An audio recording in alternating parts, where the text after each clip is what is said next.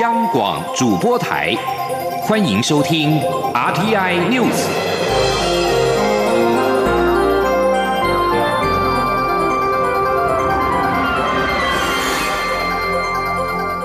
听众朋友您好，欢迎收听这节央广主播台提供给您的 RT News，我是张顺祥。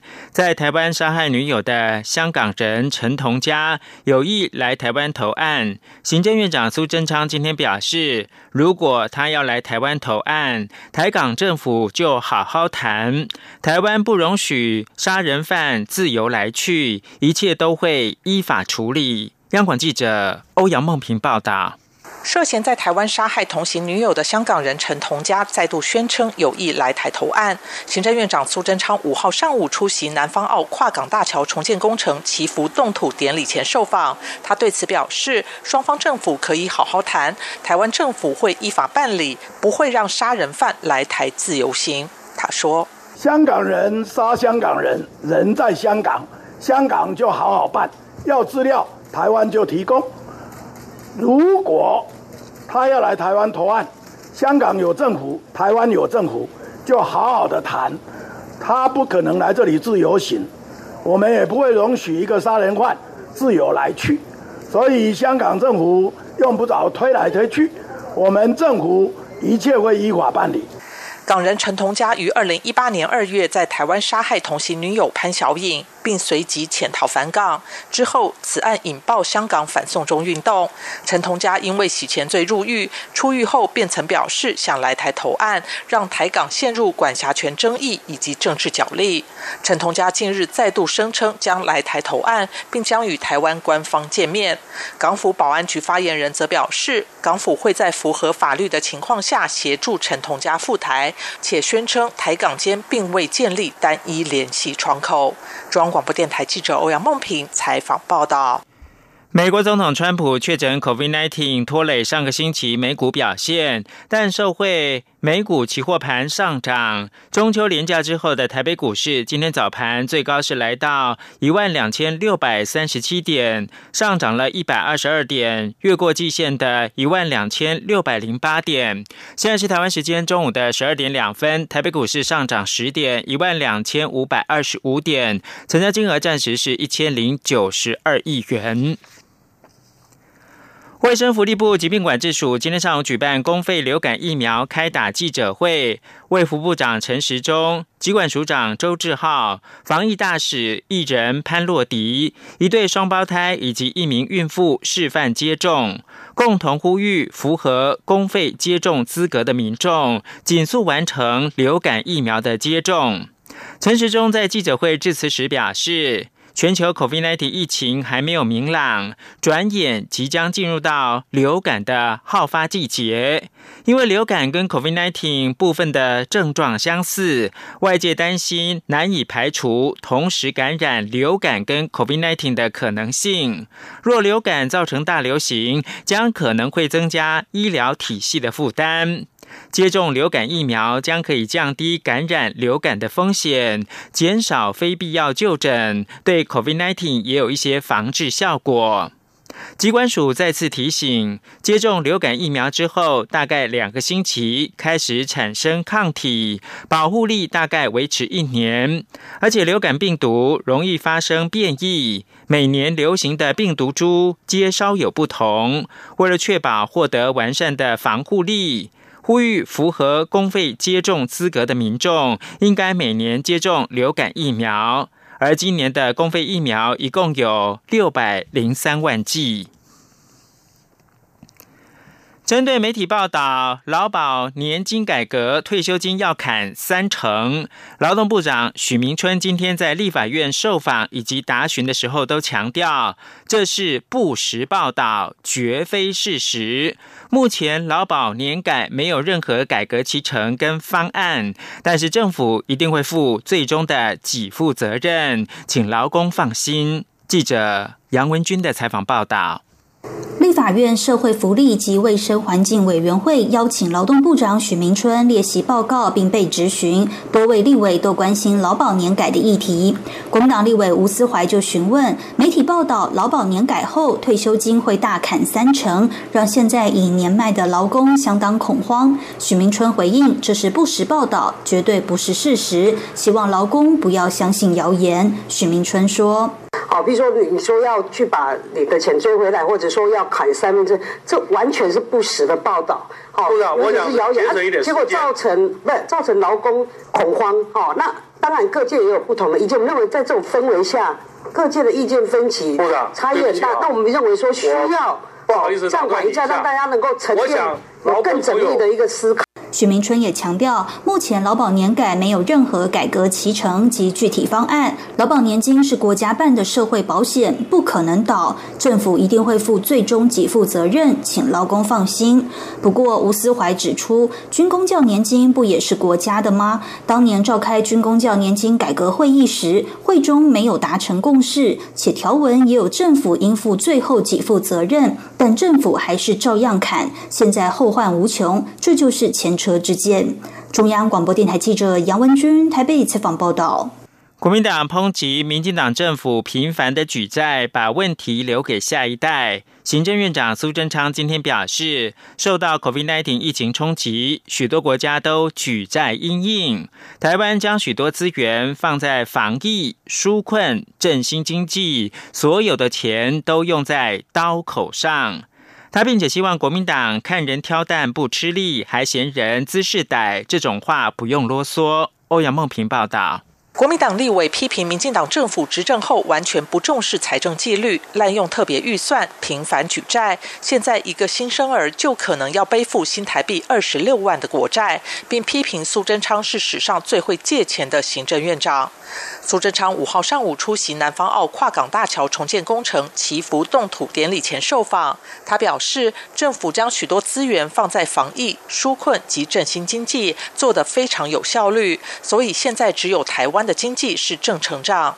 他并指出，美国已举债三十兆，欧盟六十兆，日本八点八兆，可以看出各国政府都用力在防疫、纾困及振兴经济。国民党不要只会说风凉话。他说：“台湾为了要防疫、纾困、振兴经济，我们对所有的钱都用在刀口上，我们这些钱也做得最有效率，所以只有台湾现在经济还可以正成长。我们希望看人打打未吃力，各嫌人猪血脉，这种话卖给罗斯卖讲。”苏贞昌并反批国民党执政八年是年年负债，负债最多，这些都已经经过决算，图表清清楚楚。他指出，蔡英文总统上任后最注重财政纪律，每年还债最多。如果不是因为 COVID-19 疫情，今年预算就是几十年来首度达到平衡。中央广播电台记者欧阳梦平采访报道。海外侨胞返台参加双十国庆，今天开始报道。侨委会表示，今年受到疫情的影响，预估专程返台以及已经在台湾停留一段时间的侨胞，大概有一千五百人参加国庆活动。侨委会委员长童振源表示，今年国庆主题是民主台湾，自信前行，期盼台湾在全球侨胞的支持之下，能够更自信的走向国际。请听记者王兆坤报道。侨委会表示，今年因为疫情及配合各国防疫措施，没有鼓励侨胞组团返台参加庆典活动，且为保护全民健康，侨胞若想参加国庆晚会与国庆大会，必须在九月十七号以前入境，遵守十四天居家检疫及七天自主健康管理的规定。侨委会委员长童振源指出，疫情期间仍有将近千位侨胞。特别从国外赶回台湾，加上已在台湾停留一段时间的侨胞，彰显台湾目前是全世界最安全、最健康、最民主、最自由的地方。他说：“今年的主题叫‘民主台湾，自信前行’，也就要展现好台湾民主自由跟多元包容，能够让台湾在全球侨胞的支持之下，能够更加自信走向国际。”国庆晚会九号在基隆举行。侨委会将安排专车带领侨胞前往当地，参加晚会前先品尝海产，参观和平岛公园及相关市集活动。且今年为协助疫后振兴经济，侨委会特别提高旅游补助，三天两夜以上的旅游从新台币两千四百元增加至三千元，期间也延长至十月三十一号。今年首位报道侨胞是侨居美国的陈雨莎，他在去年八月返台，原定农历年后返美。但因疫情爆发，一直留在台湾。陈雨莎清晨六点就到侨委会领取号码牌，拔得头筹。中央广播电台记者王兆坤台北采访报道。国际新闻：白宫医疗团队四号中午在美国总统川普入住的华特里德国家军事医学中心召开记者会，说明过去几天川普感染 COVID-19 病情的发展。医疗团队说，川普出现两次短暂的血氧浓度不足现象，并且接受供氧跟类固醇药物治疗，情况持续好转。预计最快五号就能够出院重返岗位。川普四号上午留在房内，没有表明有呼吸急促或其他明显的呼吸道症状。团队也对川普的心、肝、肾功能持续的监控，状况正常。医师表示，川普三号晚间完成抗病毒药物瑞德西韦的第二剂治疗，并没有出现副作用。至于三号出现血氧浓度下降，则是进行类固醇药物地塞米松治疗。不过，没有参与治疗的医生表示，川普接受类固醇药物地塞米松治疗的事实，是截至目前川普病情可能严峻的最强有力证据。美国传染病学会表示，地塞米松对病情危急或者是 COVID-19 严重需要额外供氧的病人有益。研究显示，这项药物对于病情比较轻者没有帮助，甚至可能有害。川普四号也再度试出了影片，透露将有小惊喜。媒体随后捕捉到他搭车感谢医院外面支持者的画面。他还说，这是个有趣的旅程，在真正的学校里面学到 COVID-19 的疫情知识。画面当中可以看见，川普戴着口罩坐在车内，向支持的群众竖拇指、挥手致意。之后坐车就返回到华特里德国家军事医学中心。此外，副总统彭斯跟妻子凯伦四号 COVID-19 的检测再度呈现是阴性的。而上个月二十九号曾经跟川普同台辩论的拜登，四号再次接受筛检，结果也是阴性。美国大选将在十一月三号举行。英国《周日快报》跟智库民主研究所最新民调显示，川普渴望拿下三百二十张的选举人票，成功的连任，远高于民主党对手拜登的两百一十八张。川普的全国支持度是百分之四十六，略高于民主党总统候选人拜登的百分之四十五。民调是在川普宣布确诊感染 COVID-19 之后完成的。民主研究所曾经成功预测英国脱离欧盟，跟川普在二零一六年总统大选获胜。接着把新闻焦点关注到是亚塞拜然总统阿利耶夫四号要求邻国亚美尼亚必须制定从纳戈诺卡拉巴克地区以及周遭亚塞拜然领土撤军的时间表，否则亚塞拜然不会停止军事行动。纳戈诺卡拉巴克地区位在亚塞拜然境内。但居民在种族上是属于亚美尼亚人，而存在分离主义势力。亚塞拜然近来跟当地的亚美尼亚人部队发生军事冲突，过去一周已经有数百人不幸的丧命。这个位在高加索地区的军事冲突，可能把其他地区的强权牵扯进来，因为亚塞拜然获得土耳其支持，亚美尼亚则是跟俄罗斯有军事同盟的关系。争议地区纳戈罗卡拉巴克点燃亚美尼亚跟亚塞拜然之间战火，红十字会谴责双方部队为此展开无差别的炮击，违反了国际法。我是指挥中心疫情监测组组长周志浩，校园请落实防疫措施，请家长注意孩子发烧或身体不舒服时赶快就医，并且在家休息。也请大家共同配合，保持教室通风。使用空调时，对角要各开一扇窗。餐点分配，请由固定人员执行。打赛前，请量测体温、清洁双手、佩戴口罩。搭乘学生交通车或大众运输时，也请记得佩戴口罩。有政府，请安心。资讯由机关提供。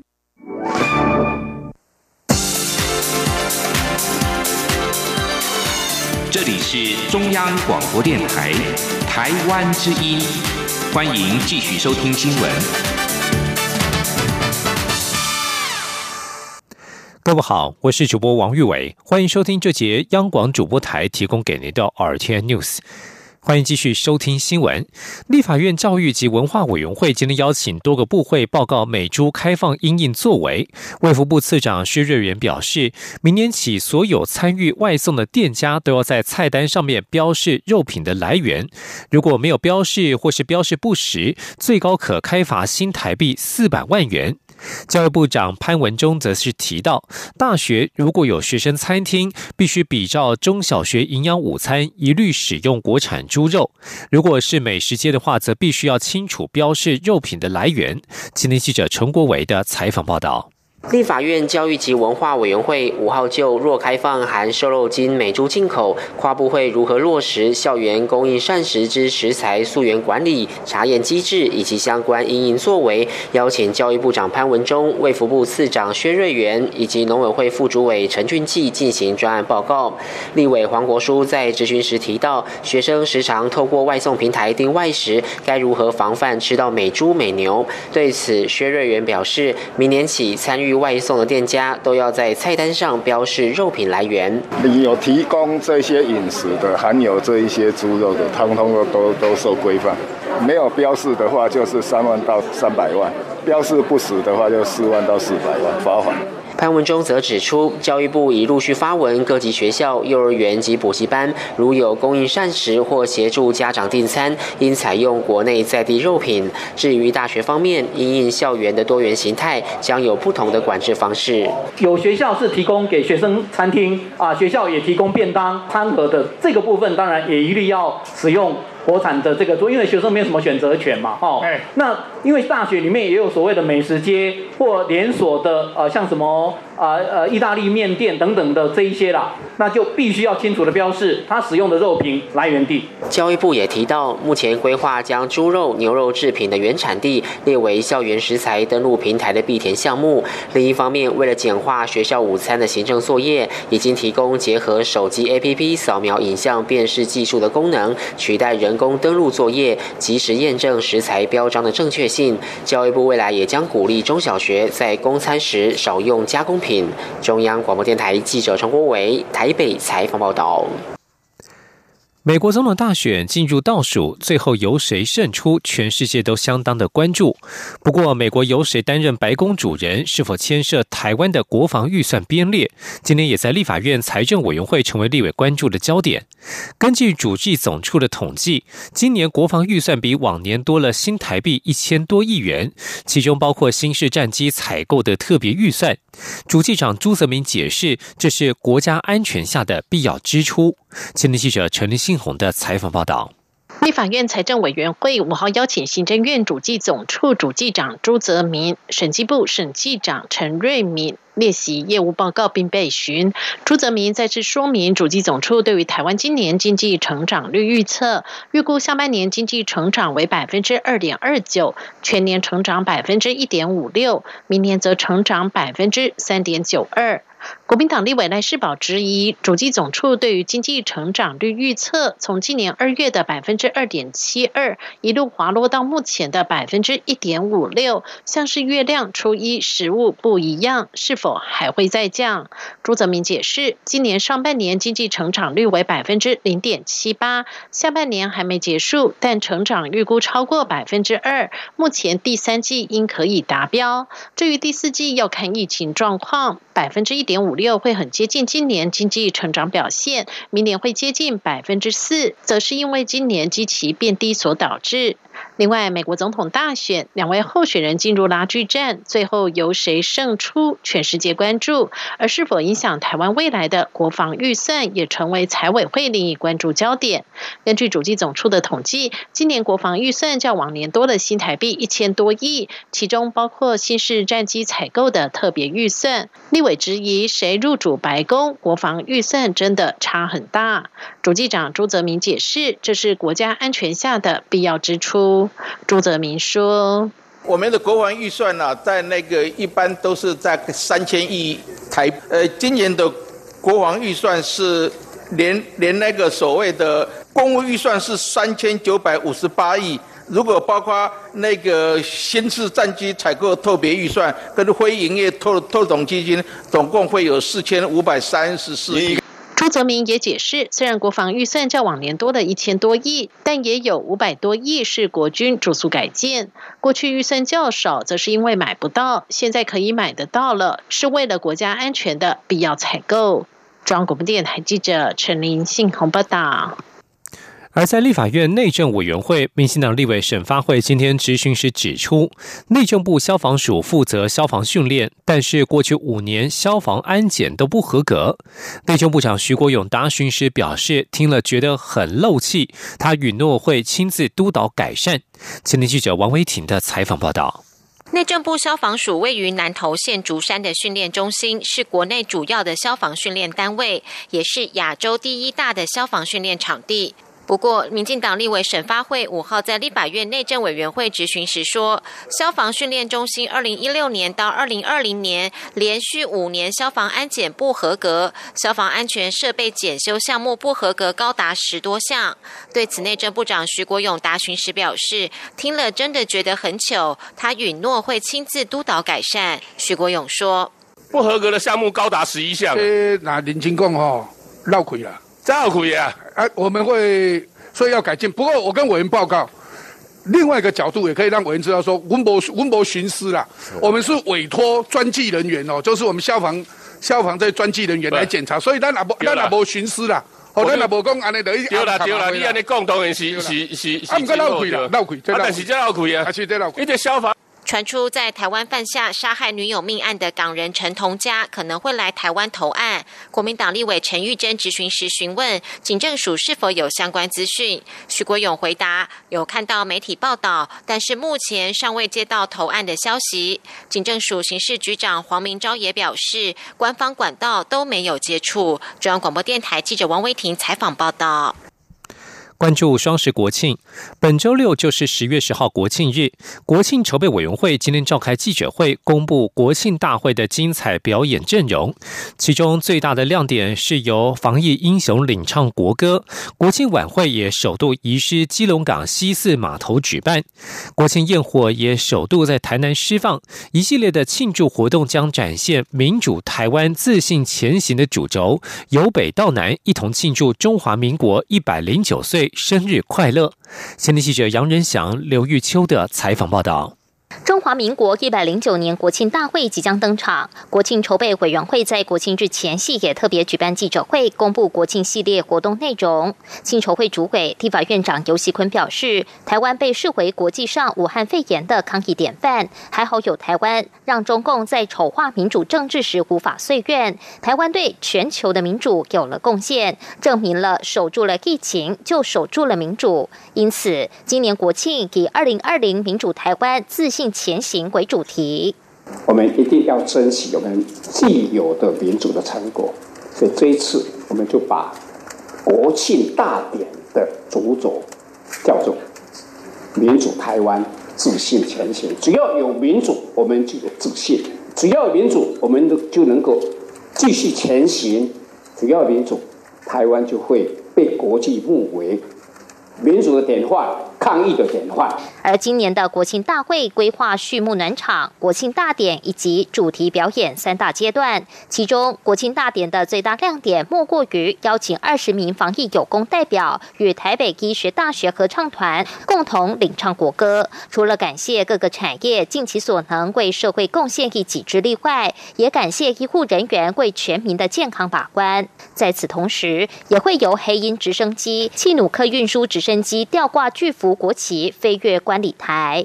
而国庆仪典结束后，会由防疫英雄车队担任前导，共有一百位防疫代表乘坐悍马车及中型战术轮车进场，接受现场民众的鼓励与欢呼，开启时代祝福新能量为主题的崭新表演活动。最后再由空军 F 十六型战机雷虎小组编队以大雁队形通过观礼台，为国庆大会画下完美句点。此外，今年的国庆晚会也首度移师。基隆港西四码头举办，基隆市长林佑昌热情邀请民众一同参与，感受基隆港从固流港成功转型为观光游轮港的蜕变。而今年的国庆焰火也首度在台南安平区的渔光岛释放，预计释放一万六千八百八十二发，约三十三分钟，搭配动人的音乐下，将带给观赏民众视觉与听觉双重震撼的全新感受。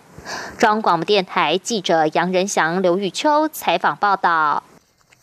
继续关心国际消息，原先预计走访亚洲的美国国务卿蓬佩奥将缩短行程，仅访问日本东京，进行四国外长四方安全对话。在美国总统川普确诊 COVID-19 之后，蓬佩奥的行程确定缩水。国务院发言人欧塔加斯发出声明表示，蓬佩奥将在四号到六号访问日本东京，并举行四方安全对话，商讨印太区域议题。蓬佩奥预计十月稍晚再访亚洲，重新安排行程。有关美日之间的军事合作，根据日本共同社报道，中国军方的分析认为，九月十六号上台的日本首相菅义伟政府希望与美国等国建立海洋联盟，在安全保障方面将采取对中国强硬的战略，因此中国有必要针对日本的围堵采取对抗措施。中国晶片制造大厂中芯国际四号晚间在港交所公告，其部分供应商收到了美国出口管制规定的进一步限制。这对于中芯国际未来的生产经营可能会产生重要的不利影响。公司正对此进行评估，而这也是中芯国际首度证实受到美方出口管制的传言。中芯国际指出，经过多日询问供应商和讨论之后。知道美国商务部工业与安全局已经根据美国出口管制条例 E A R 七四四点二一，向部分供应商发出信函，对于向中芯国际出口的部分美国设备配件以及原物料，将会受到美国出口管制规定的进一步限制，必须事前申请出口许可证之后，才能向中芯国际继续供货。从公告来看，限制中心的依据是美国出口管制条例第七十四七百四十四条第二十一项。此条例名为对中国、俄罗斯、委内瑞拉的特定军事最终应用或军事最终用户的限制，目的是支持海外军事应用的物品进行限制。一名美国半导体业界人士表示，这还不是最糟的情况，最坏的情况是直接上实体清单，这将会打击所有使用美国技术的产品和服务。捷克日前举行参议院改选和地方选举，结果上个月访台的议长维特奇所属的人民民主党大有斩获，支持的候选人有十六人在二十七个选区拿下最高票。接下来将进行第二轮投票，如果人民民主党保住足够的席位，维特奇将有机会连任。以上新闻由王玉伟编辑播报，这里是中央广播电台台湾之音。十月十号，中华民国即将庆祝一百零九岁的生日。中央广播电台将在双十国庆这一天，为全球听友转播总统府前国庆大会的实况，尤其是蔡英文总统的国庆演说，并且邀请学者专家现场及时分析总统演说的内涵。十月十号星期六上午九点十分到十一点三十分。央广会同步使用六个中短波频率，央广网站以及 RTI 中央广播电台脸书粉专同步影音实况转播双十国庆大会。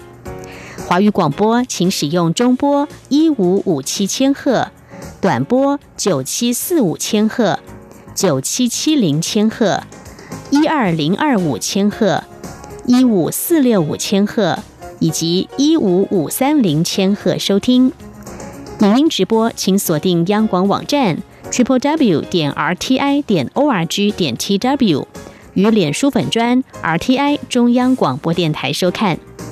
另外，双十国庆当天，欢迎听众朋友们加入微信账号 Good Morning 底线台湾参与节目，就有机会获得精美台湾邮册好礼。十月十号上午九点十分，央广与您一起庆祝中华民国生日，看见台湾的民主与自信。